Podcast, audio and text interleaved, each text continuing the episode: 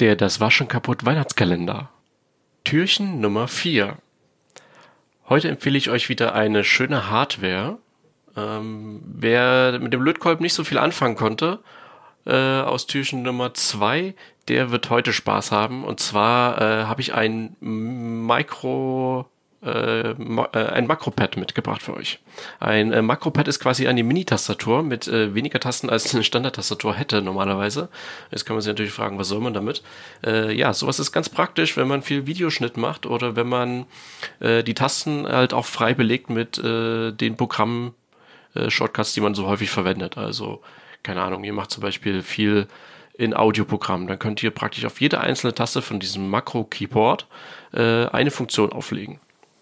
Und ich habe euch äh, heute das äh, Lünepad mitgebracht, äh, mit Y geschrieben, ist auch verlinkt in den Show Notes, geht einfach mal auf unsere Seite, das war schon kaputt. Und ähm, das kriegt man für relativ wenig Geld. Kann man das kaufen, zum Beispiel auf Tindy.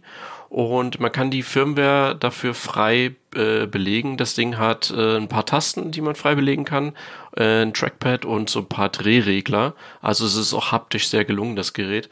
Ähm, ich habe keine Verbindung irgendwie zu diesem äh, Hersteller hier, aber ich habe das Gerät selber und äh, ich finde das mega toll und finde es auch ein schönes Weihnachtsgeschenk ist.